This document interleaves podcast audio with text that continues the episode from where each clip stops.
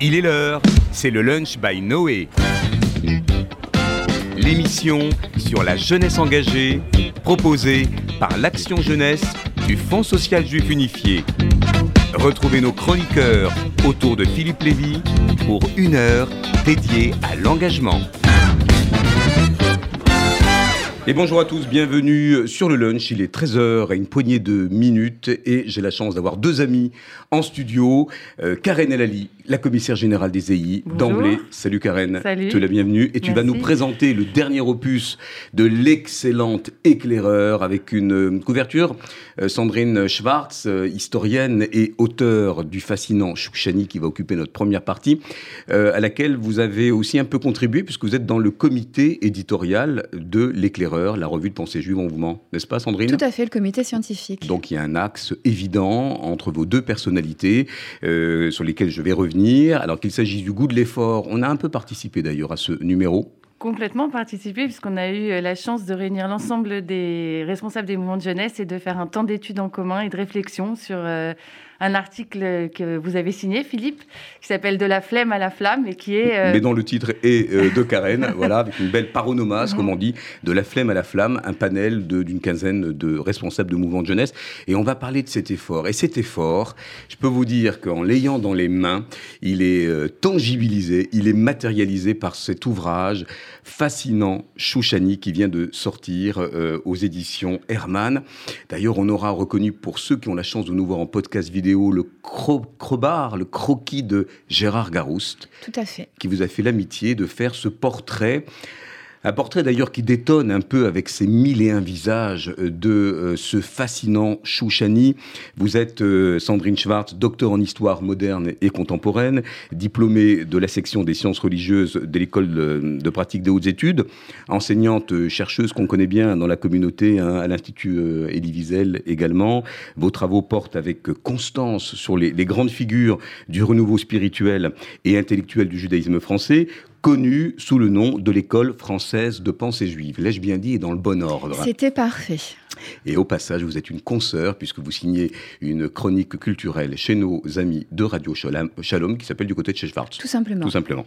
Alors, le renouveau de la pensée juive euh, au lendemain de la Seconde Guerre mondiale est au cœur de vos recherches, je le disais à l'instant, et en spécialiste de l'école française de pensée juive, votre bibliographie abonde de ces, ces figures d'intellectuels, hein, Jacob Gordin, le bâtisseur, le philosophe Emmanuel Lévinas, l'éducateur que connaissent bien les EI, euh, le visage de la transmission orale, hein, Léon Ashkenazi.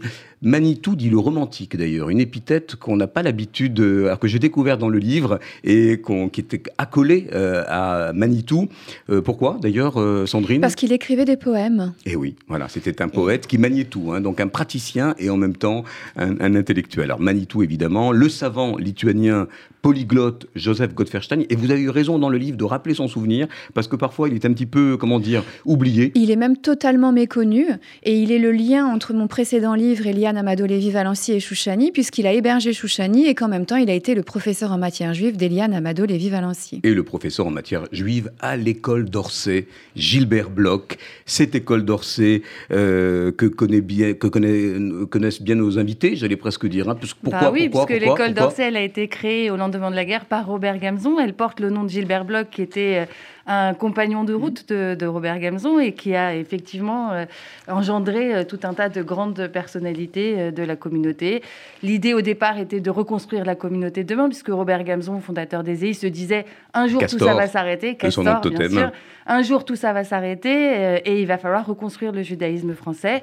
Et du coup, il s'est dit qu'il fallait construire une école de pensée pour pouvoir permettre à tout le monde de, de- de reprendre main et, et de travailler le leadership communautaire. Et vous en avez parlé ici même, une école paritaire, autant de filles que de garçons, avec des, d'ailleurs des enseignements très multidisciplinaires. Au mérite. Voilà. Sandrine, on, on rappelle bien l'équation quand même. hein. L'école française juive de Paris et euh, dépend de, cette, de ce courant donc l'école d'Orsay et le colloque des intellectuels juifs de langue française. Alors, vous dites des choses qui me ravissent. La première chose, c'est que vous dites bien l'école française de pensée juive. On a tendance à dire l'école de pensée juive de Paris, alors que André Neher ou d'autres venaient de Strasbourg. Donc c'est un petit peu plus que ça. Et j'essaye de faire rentrer dans le langage courant cette expérience, et ça me fait très plaisir que vous l'employiez. La, la seconde chose, c'est qu'on a tendance parfois à, résumer avec euh, l'école d'Orsay. Mais l'école d'Orsay, l'école Gilbert Bloch d'Orsay, n'est qu'un élément de cette école française de pensée juive. Il ne faut pas oublier euh, le colloque des intellectuels juifs où Emmanuel Lévinas a donné une leçon talmudique, André Neher une leçon biblique, ce qui n'était pas euh, le cas, ce n'était pas fait au colloque, à l'école euh, d'Orsay. Et donc, il faut bien comprendre cette école par l'addition de ces deux éléments.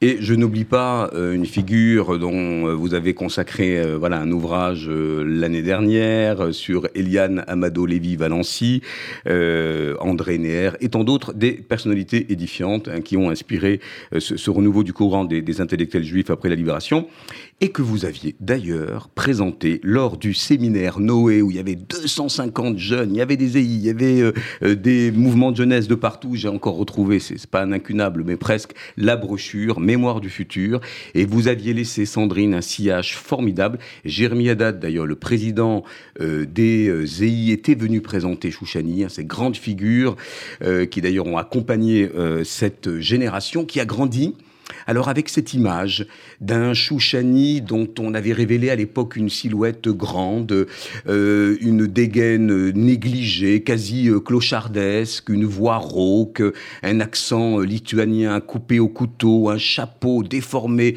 sans doute trop petit pour son visage bouffi. donc déjà, ça avait pas mal intrigué, cette espèce de figure ça complètement donne envie, hein. voilà, mais, mais vous en parlez dans, le livre. Alors là, on parle que de, de cette silhouette quand même, qui est assez récurrente Hein, puisqu'il est assez polymorphe, ce, euh, Chouchani. Mais vous aviez aussi planté les graines de ce qu'on avait appelé le, génie, le fou génial. Et d'ailleurs, vous reprenez l'aphorisme dont il était si coutumier, hein, Manitou, en disant qu'il était, Manitou, génie à 100% et fou à 100%.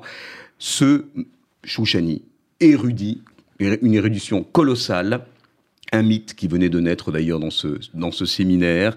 Euh, et vous faites une véritable enquête dans ce livre, on va y revenir.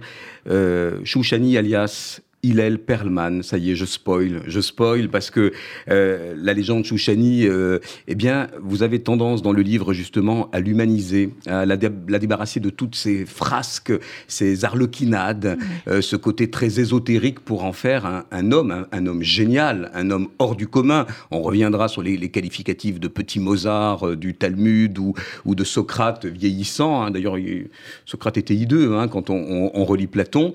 Et dans cette cette enquête euh, autour de ce vagabond, de, ce clochard lunaire céleste, eh bien, euh, vous nous amenez euh, à comprendre, à toucher du doigt à quel point il a influencé donc ces personnages, ces personnalités comme Manitou, comme Emmanuel Lévinas et comme Elie Wiesel. Alors la première question, pourquoi cette figure de Chouchani qui sans cesse est volatile, comme ça, qui nous glisse entre les doigts, tantôt lumineuse, tantôt obscure, vous a à ce point happé Sandrine Schwartz alors c'est une figure, comme vous venez de la décrire, qui est tout à fait romanesque, fantasque, un génie avec des connaissances sacrées et profanes à une échelle qu'on a du mal à imaginer aujourd'hui, qui pouvait être assez euh, commune dans les années d'après-guerre ou au début du XXe siècle, et qui aujourd'hui eh bien n'existe quasiment plus. Et en même temps, euh, un personnage avec euh, des manières peu amènes, mal habillé, clochardisé,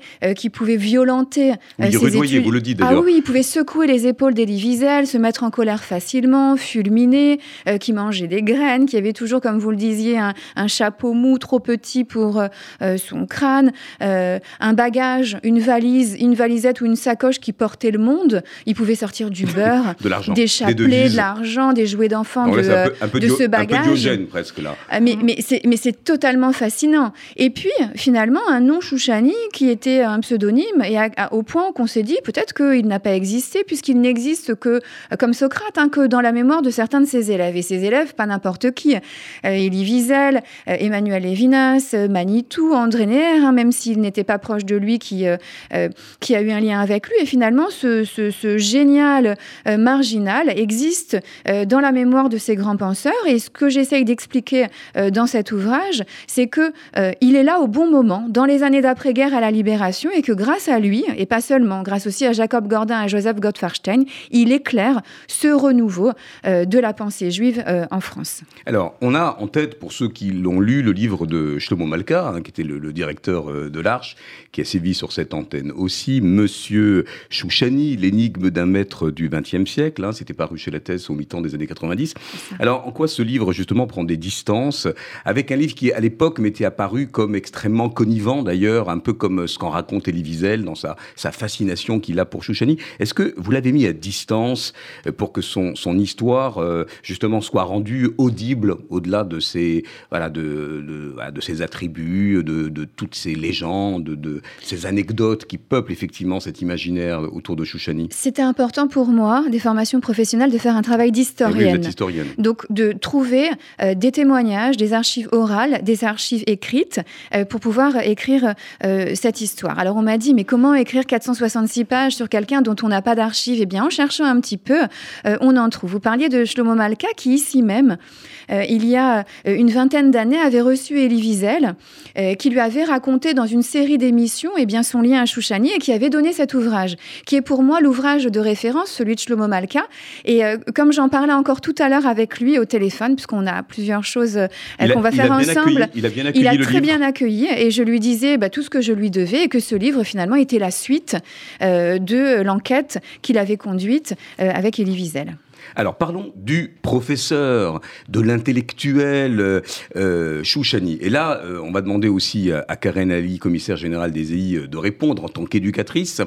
Manitou euh, eh bien, considérer euh, que Chouchani, dans sa geste fantasque, dans son arrogance aussi, vous le disiez, dans ce côté un peu acerbe, il était assez cassant, euh, c'était plus un battleur de l'érudition, un démolisseur, un destructeur, et que il ne laissait qu'un champ de ruines après, et que face à son auditoire, il n'avait pas le réflexe, si ce n'est le sacerdoce d'un éducateur, de reconstruire après. Comment, entre Manitou et, Chou et Chouchani, euh, si j'ose dire, l'idylle a été possible? Alors avant, je vais parler du paradoxe de Chouchani. Euh, le, paradoxe de Chouchani, c'est que euh, son nom était celui de l'éducateur du professeur qu'on se refilait entre familles juives, aussi bien à Strasbourg et à Paris, pour donner des bribes de, rudiments d'hébreu et de, et de commentaires des textes aux enfants qui se préparaient à la bar mitzvah.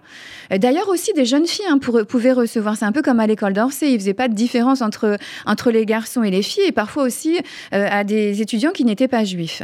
Et donc, Chouchani était euh, connu de beaucoup. D'ailleurs, encore aujourd'hui, c'est un peu une légende familiale. On parle de Chouchani euh, à des petits-enfants ou des arrière-petits-enfants dont on dit, bah, Chouchani, on l'a connu dans la famille, il était le professeur de mon grand-père, de mon père, etc.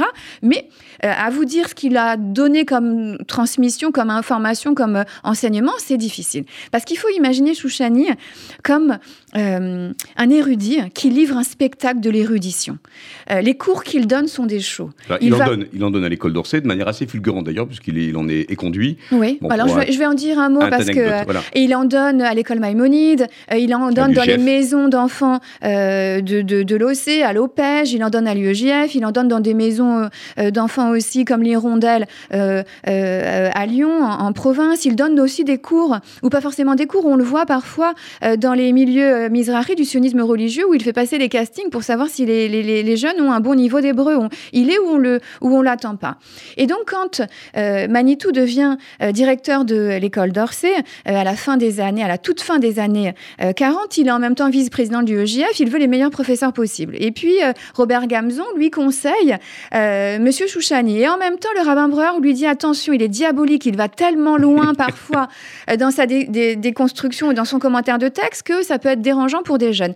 Mais finalement, voilà, Manitou euh, euh, va le faire venir, il va donner quelques conférences, il va passer des Shabbats, et pour au moins trois raisons, peut-être quatre raisons, il va finir par rond, mais il n'en demeure pas moins qu'il a été présent, qu'il a été là et qu'il a pu donner des cours. Alors pourquoi sa méthode peut être dérangeante? Je disais tout à l'heure, je vous disais en aparté que méthode, c'est un peu compliqué par Chouchani, parce que il va partir d'un commentaire d'un texte, ou peut-être même d'une lettre, de, du bête de Et euh, il va euh, ouvrir des prolongements prodigieux avec euh, peut-être la pensée polonaise, peut-être euh, Molière, peut-être Shakespeare, euh, avec les mathématiques. Et en fait, cette manière de faire dialoguer le, euh, les textes de la tradition juive avec cette culture universelle, cette culture générale qu'il avait, eh bien, d'être quelque chose d'éblouissant. Et c'est pour ça aussi que certains disaient, on a commencé à prendre des notes et on a eu mal à la tête, parce qu'il faut être chouchani pour avoir autant de connaissances et pouvoir suivre le fil de sa pensée. Et finalement, ces étudiants ou ces jeunes préparés à, la bar mitzvah, qu'est-ce qu'ils vont aimer dans Chouchani? Eh bien, ils vont aimer l'aventurier. Ils vont aimer celui qui est capable de donner euh, un cours avec uniquement une cravate et pas de chemise, avec deux chaussures différentes, qui va raconter qu'il est né dans un ashram au Tibet et le lendemain au Maroc, et avec moult détails et en parlant les langues de ces pays. Oui, parce qu'il en parlait 15. Enfin, on lui, on lui prête 15 langues qu'il a prises dans les, dans les dictionnaires? La plupart, il les a apprises dans les dictionnaires. Alors, Elie Wiesel disait qu'il parlait 30 langues sans accent. C'est faux parce que euh, il avait un accent euh, yiddish lituanien, même Manitou le souligne, hein, qui était assez reconnaissable. Et puis, il y a ces cahiers, ces cahiers de notes aujourd'hui, qui montrent en fait l'étendue des connaissances qui étaient les siennes et les langues qu'il parlait, et j'en ai compté 15. Alors on va revenir, on va revenir sur son savoir qui est absolument pluridisciplinaire et, et assez accablant d'une certaine manière, hein, les, mathématiques, la physique quantique, les Védas, le Coran, euh, effectivement c'est... Mais tout ça, tout ça parce qu'il était autodidacte tout ça parce qu'il était autodidacte. La force de ce Chouchani, c'est qu'il avait, c'est qu'il était seul en fait, et peut-être que c'est aussi ça qui montre euh, le, côté mystérieux du personnage. C'est-à-dire que c'est quelqu'un qui est toujours en train de déconstruire et qui apprend seul. En fait, c'est peut-être aussi ça qui a été euh, probablement euh, tellement bouleversant pour tout le monde. Et qui était aussi la, solitude, c'est le fait d'être incompris. Euh, dans cette connaissance et cette manière d'être, il était vraiment très très seul. C'était extraordinaire le savoir qu'il avait acquis. Mais il faut dire aussi parce que il y avait Gordin à l'époque. Bon, il, il, a eu une destinée aussi fulgurante et il est mort trop tôt en août 1947. Mais Gordin parlait aussi une quinzaine de langues. Il parlait l'arabe syriaque, l'arabe coranique, il avait cette culture générale aussi vaste et cette méthode d'historiosophie qui a tant euh, plu euh, à, Manitou et qu'il a transmis à ses étudiants, c'est finalement la même méthode que celle de Chouchani ou de euh, Gottfarstein qui parlait aussi un nombre impressionnant de langues. à l'époque, parler un nombre, être polyglotte. C'était courant? Chez les, les, les, intellectuels, alors les intellectuels, on pouvait être euh, euh, euh gardien de chevaux hein, en pays cosaque ou, euh, ou, professeur, eh bien, on était un intellectuel. on avait ce goût de l'étude, le, goût de l'effort. Un des articles d'ailleurs de, dans le sommaire hein, de, de ce numéro spécial, j'essaie de faire des, voilà, des petits croisements. alors, justement, ce goût de l'étude qui, à l'époque, voilà, peut, peut, nous paraître complètement lointain quand on voit, disons, le temps de cerveau disponible de nos jeunes, fût-il euh, voilà, euh, euh, impliqué Est-ce que, Karen, et vous allez répondre d'ailleurs toutes les deux à la question, est-ce qu'on était vraiment dans une époque très particulière où l'érudition, l'implication, le, comment dire, la pluridisciplinarité, c'était un, phénomène courant Ou alors fallait-il des esprits brillants pour pouvoir les, embrasser? Est-ce qu'aujourd'hui on est en rétropédalage par rapport à une génération qui, peine justement à englober tous ces savoirs? Je ne sais pas si elle que peine à englober tous ces savoirs. Je pense que les savoirs, ils sont aussi beaucoup plus euh, diffus, euh, beaucoup plus nombreux, avec beaucoup, beaucoup de centres d'intérêt différents. Et peut-être qu'à l'époque euh, des Chouchani et compagnie, il n'y avait pas autant de, de, de, sollicitations et de distractions possibles. Donc, il n'y avait pas de téléphone portable ou, les écrans télé. Donc, et donc, effectivement, je pense que les gens avaient aussi peut-être plus de plaisir à, à, lire et à, et à, se cultiver par eux-mêmes. Et puis, même l'accès à la connaissance était très différent. Et on, on en parle beaucoup, euh, notamment avec les directeurs d'établissements qui sont, qui sont interviewés dans le, dans le numéro de l'éclaireur l'accès à la connaissance a, changé complètement euh, le, modèle, en fait. Euh, autrefois, pour pouvoir connaître quelque chose, il fallait aller à la bibliothèque, ouvrir une encyclopédie. Aujourd'hui, vous tapez une recherche bien ciblée sur Google et en trois minutes, vous avez accès à une banque de données exceptionnelle. Donc, le rapport à la connaissance est très différent. Alors, deux anecdotes aussi pour répondre à, ce que vient de dire euh, Karen. Euh, j'ai eu un étudiant qui avait presque 90 ans quand j'ai commencé à parler de Chouchani, qui était l'un des premiers élèves de Chouchani quand l'école Maïmonide a rouvert, Joe Binderfeld. Et il m'a dit, il faut imaginer, Chouchani, c'était le Google de l'époque. Ah C'est-à-dire qu'on lui posait une question. C'est une bonne image. Mais il avait toutes les réponses. Euh, je vous donne une autre euh, anecdote qui est intéressante. C'est qu'à un salon du livre, j'ai Samuel Sandler qui est à côté de moi. Euh, Schwartz, Sandler, c'est assez proche. Ses parents avaient un restaurant universitaire face à la Sorbonne, le seul restaurant avec le, slogan qui était cachère et pas cher.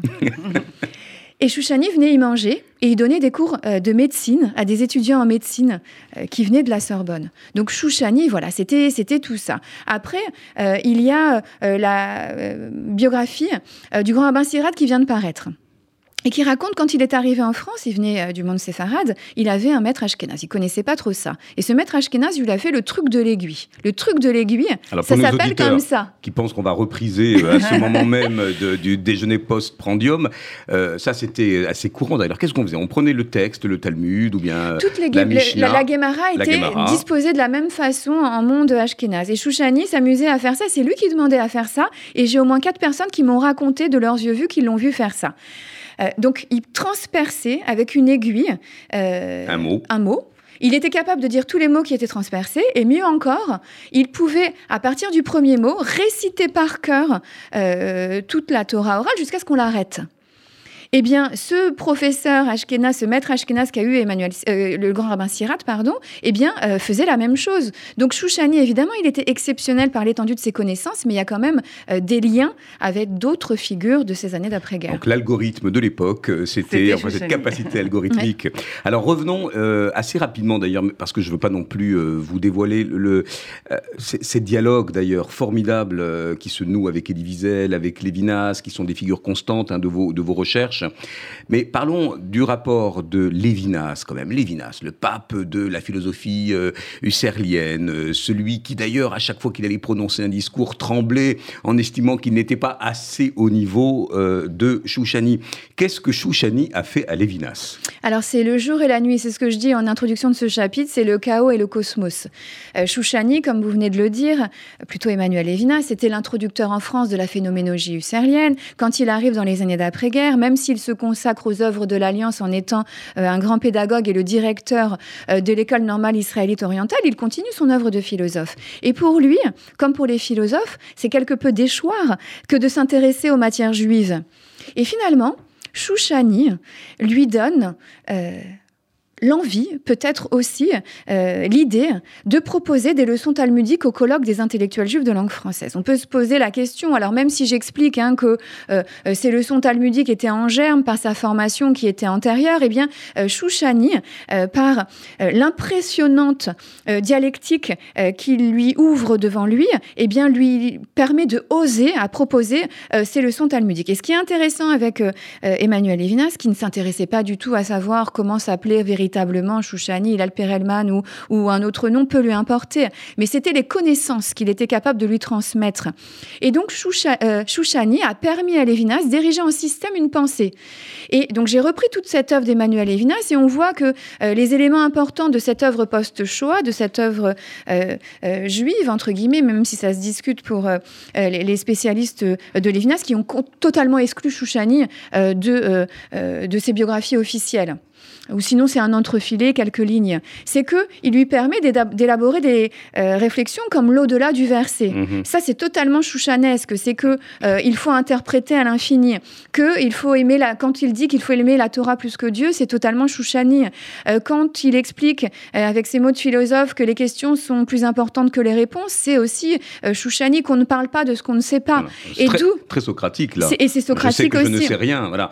Mais c'est Chouchani. Chouchani aussi s'emportait pour ceux qui prétendaient savoir et qui, ne savaient rien. Euh, c'était très embêtant pour lui. Et donc, de sa première leçon talmudique qu'il prononce au colloque des intellectuels juifs jusqu'à la dernière, en 89, euh, Emmanuel Levinas, le grand philosophe qu'on connaît, eh bien, prononce euh, une sorte d'avertissement. Il dit même qu'il est un talmudiste du dimanche, qu'il a un peu honte. et si son maître était là, jamais il aurait pu faire ce qu'il est en train de faire. Et puis, parfois, il prononce le nom de son maître, qui est Chouchani. Alors, on va parler Quelque part, vous êtes en train de dire excusez-moi, quelque part, vous êtes en train de dire que Chouchani a donné la possibilité à Lévinas de s'autoriser à aller regarder du côté de la pensée juive et de faire dialoguer pensée juive et pensée universelle, pensée philosophique, et, d'inventer d'une certaine manière la philosophie juive. C'est exactement ce que, ce que je dis. Alors en gardant à l'esprit de cette idée que Emmanuel Levinas reste quand même un philosophe, que la philosophie est toujours supérieure à l'exégèse talmudique. Mais quand même, le, dialogue est possible grâce à Chouchani. Alors parlons d'Elie Wiesel, parce qu'il y a tout un chapitre passionnant d'ailleurs, euh, et il y a un narratif euh, de Chouchani par Elie Wiesel, d'ailleurs des narratifs. Euh, le culte que Elie Wiesel a avoué à Chouchani, c'est lui, dit-il, que je cherchais depuis la fin de la guerre, depuis la mort de mes maîtres, depuis que le feu se consuma dans le brasier quelque part en Silésie. Alors c'est un peu le parce que c'était lui, parce que c'était moi de, de Montaigne et de la Boétie, peut-être un peu plus révérencieux d'ailleurs d'Elie Wiesel vis-à-vis de, de Mordechai Chouchani, espèce de Platon et de Socrate, on, en parlait il y, a, quelques instants, on a le sentiment quand même que Elie Wiesel romance, qu'il connaît le vrai nom euh, de Chouchani, qu'il connaît sa vraie vie, qu'il euh, s'interdit euh, de l'éventer. Est-ce que Chouchani, par sa singularité, en tout cas dans la perception d'ailleurs de l'œuvre d'Elie Wiesel, où il y a quelques personnages qui empruntent ses caractères, ses traits, fait figure de, de rédemption, de refuge ou d'un idéal? Le lien entre Elie Wiesel et, euh, et, Chouchani est finalement assez clair après l'examen également aussi de toute son œuvre. Euh, Chouchani est en filigrane ou nommé dans plusieurs de ses œuvres. Il est en fait euh, à la fois le schnorreur, le juif errant, le vagabond, le sage. Le prophète Élie. Et le prophète Élie, un des 36 justes cachés, qui a euh, habiter son enfance. Euh, quand il rencontre Chouchani, on est au lendemain de la guerre, il est dans une réflexion qui a euh, heurté un certain nombre de survivants qui étaient très pratiquants, avec qui se résume par cette idée si Dieu était présent à Auschwitz, il a laissé faire Auschwitz, et là, ça peut remettre en cause ma croyance. Et puis, s'il n'a rien pu faire contre Auschwitz, est-il vraiment le Tout-Puissant? Et donc, au lendemain de la guerre, Elie Wiesel a une foi blessée. Mais la foi blessée d'un jeune garçon qui s'apprêtait à devenir rabbin, euh, qui a été irradié par le chassidisme Vichnitz qui l'a habité jusqu'à la fin de ses jours. Et ce monde idyllique qu'il a connu avant-guerre a été totalement détruit euh, dans l'horreur de la Shoah. Et quand il rencontre Chouchani, eh bien, c'est le lien avec cette enfance perdue. Et donc, il y a un mécanisme assez euh, euh, euh, alors étonnant, je ne sais pas, peut-être que ça aurait pu arriver à d'autres, mais une sorte d'identification et en même temps de mise à distance euh, de ce personnage. Et il va le romancer à outrance. Euh, si on connaît, le, plus grand nombre aujourd'hui euh, connaît Chouchani, c'est par les récits que Elie Wiesel, il a été le premier à en parler dans Tous les fleuves vont à la mer dans ses mémoires. Mais en même temps, il rajoute à chaque fois un côté romanesque et un petit peu plus à ce Chouchani. Pour entretenir le culte du, personnage, Mais le, aussi pour le magnifier quelque part, parce que quand on lit tous les fleuves vont à la mer et la mer n'est pas remplie, on sent bien que au-delà du roman autobiographique, qui est fascinant, euh, Elie Wiesel met en scène un certain nombre de personnages. Et Chouchani apparaît aussi comme un personnage mis en scène par, euh, par Elie Wiesel. Alors, il est, moi, je, je, je dis qu'il est compté, qu'il est romancé. Est-ce qu'il savait, quand il dit, par exemple, qu'il s'appelle Mordechai Rosenbaum, et, et qu'il va le certifier à plusieurs personnes qui vont lui, lui demander si c'est vrai? Eh ben, est-ce qu'il savait vraiment qu'il s'appelait Hilal Perelman mmh. Eh bien, dans ce livre... Ah, vous, le, dites. Alors moi, je l'explique. J'explique que euh, euh, par un, concours de circonstances miraculeux qui serait trop long à expliquer ici, les archives d'Elie Wiesel concernant Chouchani sont ressorties. Elles étaient à Boston dans un dossier, et puis j'ai pu euh, les consulter in extenso. Et dans ces archives, il y a une lettre notamment qui montre que Elie Wiesel savait que Chouchani s'appelait Hilal Perelman, qu'il était le fils de Manès et de Feiga, qu'il était né à Brest-Litovsk, qu'il a fait partie d'un courant antisioniste qui est arrivé en Palestine euh, euh, ottomane euh, avant la Première Guerre mondiale. Alors pourquoi Elie Wiesel ne révèle pas la vraie identité de Chouchani? Je pense que pour lui, Chouchani était plus qu'un homme. Ah, il était il était sans doute, alors comme je l'ai dit, ce lien avec un passé, mais il était pour lui un personnage qui pouvait être le prophète Élie ou le 36 un des 36 justes cachés. Très pétri de racidisme. De racidisme, et baignait dans les histoires de son grand-père, euh, Dodi Feg et le C'est le racidisme. Et finalement, euh, à quel nom, de quel droit aurait-il pu trahir euh, la demande que Chouchani avait faite à ses disciples de, ne pas révéler sa vraie identité? Et donc il l'a respecté. Alors il disait, Emmanuel euh, Elie Wiesel, qu'il écrivait au moment, à la fin de sa vie un livre qui serait dédié à, à, Chouchani et qui révélerait sa vraie identité. Visiblement, ce livre n'a pas paru. J'ai questionné son épouse Marion pour savoir où on en était et je n'ai pas obtenu la réponse. Mais c'est encore une fois une manière en fait de, d'en de, ajouter à la légende et finalement de préserver à la fois la personnalité de Souchani et puis surtout le savoir qu'il a pu lui transmettre. Et, peut-être aussi la figure paternelle qu'il a pu jouer, euh, Elie Wiesel qui est rentré euh, jeune, euh, jeune, seul, euh, C'est vrai qu'il y a une dimension isolé, quoi. quand même. Il y a peut-être quelque chose aussi qui s'est joué à travers, il a retrouvé en Chouchani tous les maîtres qu'il avait perdus, tous les membres aussi peut-être de sa famille qu'il avait porté pendant... C'est tout ça à la fois, c'est cet Éden, ce, cette enfance qui était très privilégiée et c'est ce qui lui a permis aussi de ne pas sombrer avec tout ce qu'il a traversé, eh bien, il avait une assise psychologique solide avec l'affection des siens. Et ce Chouchani est le lien avec tout ce qu'il a perdu.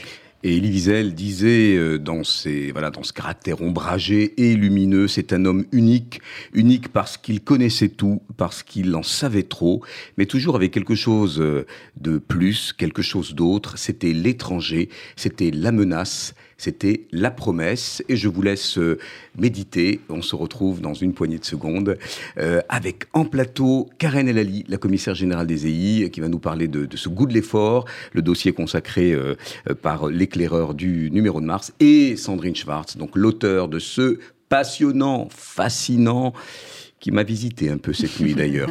Fascinant Chouchani, à tout de suite. Vous êtes euh, sur RCJ, il est 13h37, et je suis en ravissante compagnie avec Sandrine Schwartz, historienne, auteure de ce fascinant Chouchani, euh, qui euh, voilà, nous préoccupe parce que c'est un personnage qui est à la fois génial, fou, vagabond, cette espèce de clochard céleste qui effectivement était un enseignant qui a eh bien, inspiré, irrigué la pensée d'un Lévinas, euh, Manitou et, tant d'autres. Et puis Karen Lali, commissaire général des EI, qui vient nous présenter le dernier numéro de l'éclaireur, ce goût de l'effort avec cette fresque que j'aime bien, qu'on arpente. Voilà.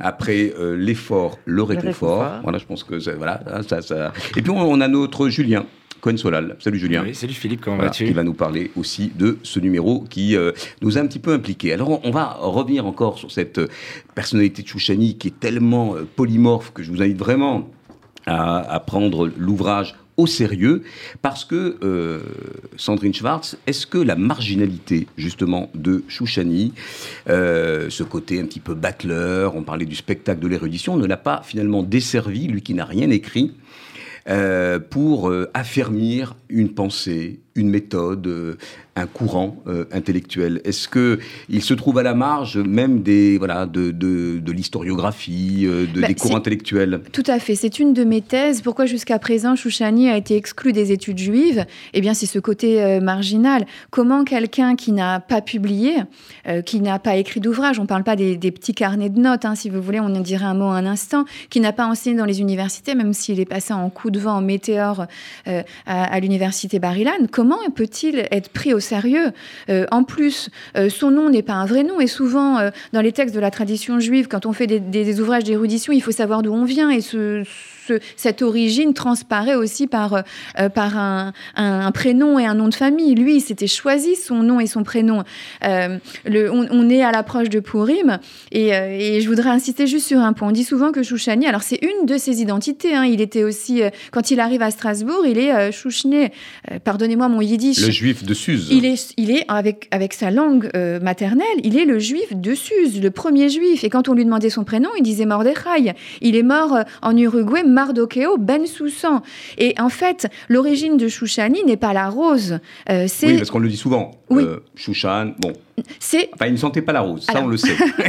si vous permettez le jeu de mots. Euh, il y a une autre, une autre, anecdote que je vous raconterai aussi à propos de ça. Et en fait, Chouchani et Chouchana, Chouchné, Ben Soussan, Ben Chouchan, etc., et Rosen est dérivé euh, de la ville de Suse, la capitale de l'Empire perse. Et évidemment, par capillarité, par association d'idées, parce que la psychologie n'est jamais loin dans, dans, un personnage, et surtout, comme celui-ci, quand on est précoce, on est davantage sensible, eh bien, la rose, c'est c'est la rose kabbalistique, les connaissances qu'il avait, et puis surtout cette mère, M-E-R-E, qui est décédée trop tôt, probablement à la naissance de son petit frère Kouziel, au moment où sa personnalité explose et qu'on l'aperçoit en Palestine ottomane. Alors, une dernière question, mais pas la moindre, euh, qu'on vous réserve. Alors, encore une fois, vous verrez l'errance. Hein. Euh, ce qui est intéressant dans le livre, c'est le fait de l'avoir traité de manière kaleidos, kaléidoscopique. C'est pas la linéarité euh, de cette enquête, même si vous faites office de détective, hein, jusqu'à Irel Perlman, etc.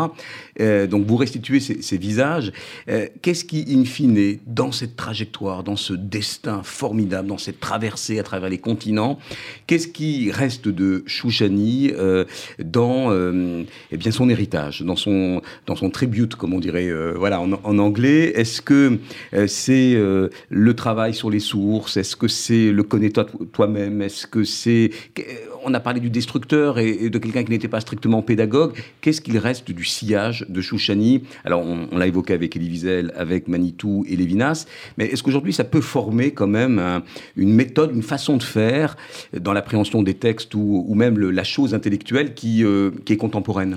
Vous l'avez très bien dit. J'ai pas voulu faire euh, euh, un essai historique, chronologique. on sait qu'il naît à Brest-Litovsk le 9 janvier 1895, qu'il est, il le père et qu'il évolue etc. La première partie, c'est de montrer le rôle important qu'il a joué dans le renouveau de la pensée juive euh, en France au moment de la libération. Et cette époque qui est importante pour moi dans mes études, eh bien, euh, détermine une réflexion dans le présent et aussi euh, dans l'avenir. Qu'est-ce qu'on s'en fiche finalement de savoir que Chouchani s'appelait Hilal Perelman ou un autre nom? Ce qui est important, c'est que ce nom est euh, à l'origine d'étapes de sa vie. Quand il est à Brest-Litovsk, il fait partie du courant du judaïsme Brisker.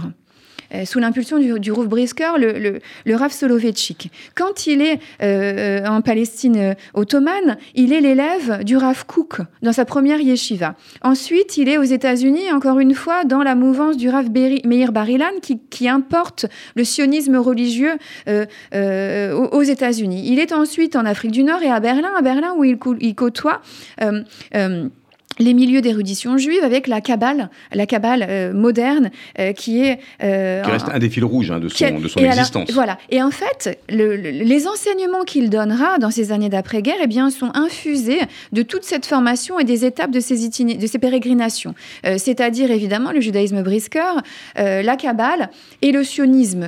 Et on a oublié que ces fils étaient importants. Et tous ces éléments-là sont sources et riches d'enseignements encore aujourd'hui, comme a pu l'être, eh bien, euh, ces, grands penseurs qui ont été Gordin, qui ont été Manitou, qui ont été Néer, Eliane Amadou Lévy Valency, Chouchani, il faut le considérer comme un des initiateurs et, comme un des figures euh, euh, de l'école une des figures de l'école de pensée juive de Paris. Y aura-t-il, dernière question, Sandrine, une, espèce de, vitalité ou de vigueur des études chouchaniennes, comme il y a eu les, les études lévinassiennes, à la faveur du décryptage de ces cahiers passionnants, griffonnés de signes kabbalistiques de croquis, d'équations mathématiques, euh, de choses très absconses d'ailleurs. Est-ce que vous pensez que là, on a un trésor pour des épigraphes pluridisciplinaires, qui auront autant de talent d'ailleurs euh, que Chouchani, et qui révéleront, chemin faisant, justement, euh, eh bien, des messages encore un peu, un peu cachés. Ça a commencé.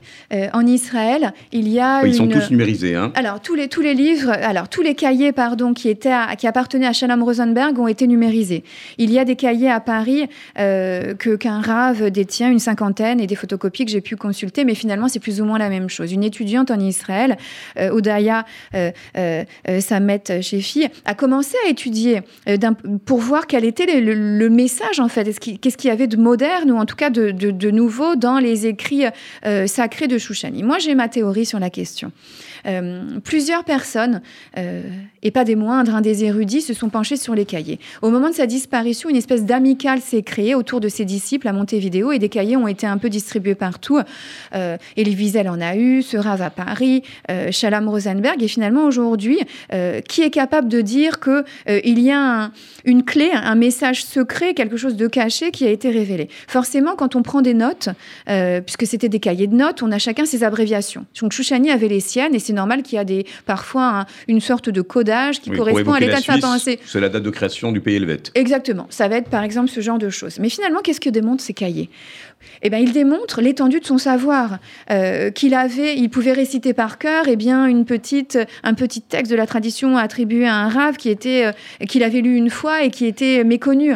Euh, il y a des schémas d'optique, d'astronomie, de physique, d'électricité. Le Léonard de Vinci du XXe siècle. Toutes les langues. Et en fait, voilà, moi, ma, théorie est de dire, je, ne pense pas qu'on va qu'il a caché quelque chose. Il a écrit ses cahiers pour lui, étant trop pauvre, il n'avait pas de cahier, mais en tout cas, il démontre que Chouchani était le Léonard de Vinci du XXe siècle. Eh bien, si vous voulez donc rentrer dans cet univers passionnant euh, de celui qui fut tour à tour un, Mozart du Talmud, un Léonard de Vinci du XXe siècle, un, vagabond euh, lunaire, et finalement une personnalité attachante, je trouve. Quand on termine le livre, euh, on a envie de, de, prendre langue euh, avec ce personnage. Il va vous habiter longtemps, Sandrine Alors, attachante, mais vous en avez rêvé aussi, peut-être inquiétante.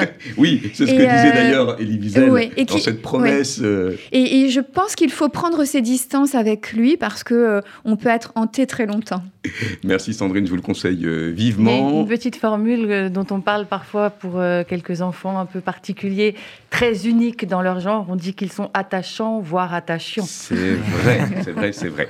Alors, c'est-à-dire qu'on sent aussi chez Chouchani cette capacité, parce que justement il n'est pas, euh, il est pas consensuel, à être aussi difficile et parfois un peu. Voilà, un peu les hauts potentiels et les autistes Asperger d'aujourd'hui si on devait euh, le ramener à une, à une comment dire, à un trouble 10, comme on dit euh... Chouchani, il y a toujours deux versions des choses. Et j'ai fait appel justement à deux importants euh, psychanalystes. Et l'un m'a dit qu'il avait toutes les caractéristiques d'un euh, autiste Asperger. Claude Rivlin me l'a confirmé parce qu'il avait, il avait rencontré et qu'il avait un étudiant qui était de la même façon, un peu comme ça. Hein. Et de l'autre côté, un autre pédopsychiatre me dit qu'il était plutôt pervers narcissique. Parce qu'en fait, s'il arrivait à contrôler, mmh. à capter euh, les interlocuteurs qui s'identifiaient à lui. Et c'est pour ça aussi que Chouchani fasciné.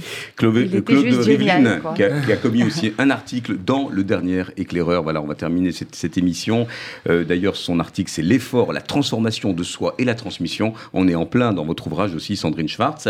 Euh, Julien, le pitch de cet éclaireur qui nous a passionné, dans lequel on a un petit peu contribué à travers un panel lors d'un séminaire à Sassy-le-Grand avec une quinzaine d'éducateurs, de, responsables de structures associatives Alors absolument, déjà il s'appelle le goût de l'effort et je trouve qu'il porte bien son nom. Alors on parle de différents efforts, on entrevoit par exemple l'effort sportif euh, avec notamment Pascal euh, Berkovic qui est une athlète paralympique qui est un exemple même je pense du fait de repousser ses limites. On voit aussi avec Ayelet Zussman euh, qui est une entraîneuse olympique. Alors on sait que les jeunes sont un petit peu sensibles au sport. On a fait une émission sur le sport où on voyait 80% des jeunes avaient une activité sportive. Comment, comment, comment trouver une solution à ça? Pourquoi il y a autant de... Pourquoi le sport plaît aux jeunes et euh, c'est plus compliqué de les engager. Alors on sait que le sport c'est créateur de liens sociaux. On sait que euh, y a de l'endorphine qui est créée quand on fait du sport, etc. Et il y a cette euh, ce constat qui est donné. Bah, on a du mal à engager les jeunes. Les jeunes ont du mal à s'engager aujourd'hui. Alors, on a fait une réunion autour de plusieurs directeurs de monde jeunesse, directeurs d'éducation, etc. Et c'est un problème générationnel puisque je reviens justement d'un séminaire en Israël avec euh, différentes communautés juives du monde entier, et c'est un problème qui était commun. Donc c'est pas un problème en France, c'est un problème qui est générationnel. Alors est-ce que c'est cette euh, et on le voit, on le voit dans, ce numéro, est-ce que c'est euh, à cause de cette instantanéité maintenant de la génération, tout doit aller vite, tout doit être fait. Alors je te pose un petit peu aussi la question. Voilà, Karen est-ce que on est plus proche de la flemme ou de la flamme? Exactement. Soit fort et vaillant. Il n'y a qu'une lettre entre les deux, en fait. Donc, euh, à nous de trouver comment on passe du E au A. Et c'est finalement pas si compliqué que ça. Et c'est ce qu'on se, dit aussi euh, à travers euh, les différents échanges qu'on a pu avoir. C'est-à-dire qu'en fait, il faut allumer l'étincelle pour que la flamme jaillisse. Et, et on s'aperçoit, et tout, nous tous qui sommes responsables de mouvements de jeunesse, on, on s'aperçoit du formidable engouement des jeunes et de leur enthousiasme et de leur volonté de s'engager. On vient de rapatrier des familles euh, d'Ukraine euh, suite à cette, atrocités qui se passent là-bas, on voit combien très vite tout le monde se, se met en ordre de marche, peut-être de manière un peu désordonnée. Et les institutions sont là aussi pour nous aider à cadrer tout ça. Mais on voit des jeunes qui ont envie de s'investir, de s'impliquer, de donner, d'accompagner, d'aider et, d'être présents pour, euh, pour les gens qui souffrent et qui réalisent à quel point euh, ces gens-là ont vécu une tragédie en quittant euh, leur foyer du jour au lendemain pour, voilà parce que parce que le terme, c'est celui-là, c'est la guerre, c'est pas une plaisanterie. Et donc, on s'aperçoit aussi que donc dans l'adversité, mais pas seulement dans l'adversité, dans l'adversité, euh, les jeunes répondent présents, et on l'avait déjà vu au moment de la crise Covid il y a deux ans, euh, très vite, tout le monde s'est mis euh, à, se soucier du, bien-être des autres. Et effectivement, tu disais, Julien, que le sport est un, facteur de lien social, mais je pense que les mouvements de jeunesse le sont également, et c'est aussi ce qui est probablement source de motivation. Très bien, c'est rapide parce qu'on m'a dit qu'on n'avait plus que deux minutes le temps file, on, a commencé un peu en retard. Procurez-vous le goût de l'effort. On y est allé vraiment dans le, dans le pitch rapide avec des articles formidables. Ce panel qui révèle quand même que ce qui est important, c'est le chemin. C'est l'accompagnement. Ce qui est important, c'est le chemin et, euh, et aussi, une, comme toujours dans la revue, euh, la volonté de, de, brasser large en termes de réflexion avec euh, des interviews de jeunes qui ont décidé d'entreprendre et qui sont très éclairantes sur les efforts que cela a nécessité. des interviews également de directeurs d'établissements scolaires, parce que l'effort, c'est pas que dans l'éducation informelle, c'est aussi dans l'éducation formelle. Est-ce que les programmes ont remis en question cette, ce sujet du goût de l'effort? Et puis, effectivement, un certain nombre d'articles beaucoup plus larges avec Ayel Tusman et, euh, et, Pascal Berkowitz. Merci, le goût de la rapidité aussi et de la synthèse. Désolé, merci à Daniel Tapia qui était à la régisson. Vous êtes les bienvenus pour d'autres rendez-vous, d'autres livres et d'autres fulgurances. Merci pour votre fidélité. On se retrouve dans 15 jours pour parler de la culture, génération Netflix ou Passe Culture. On en discutera ensemble. À très vite et bonne lecture.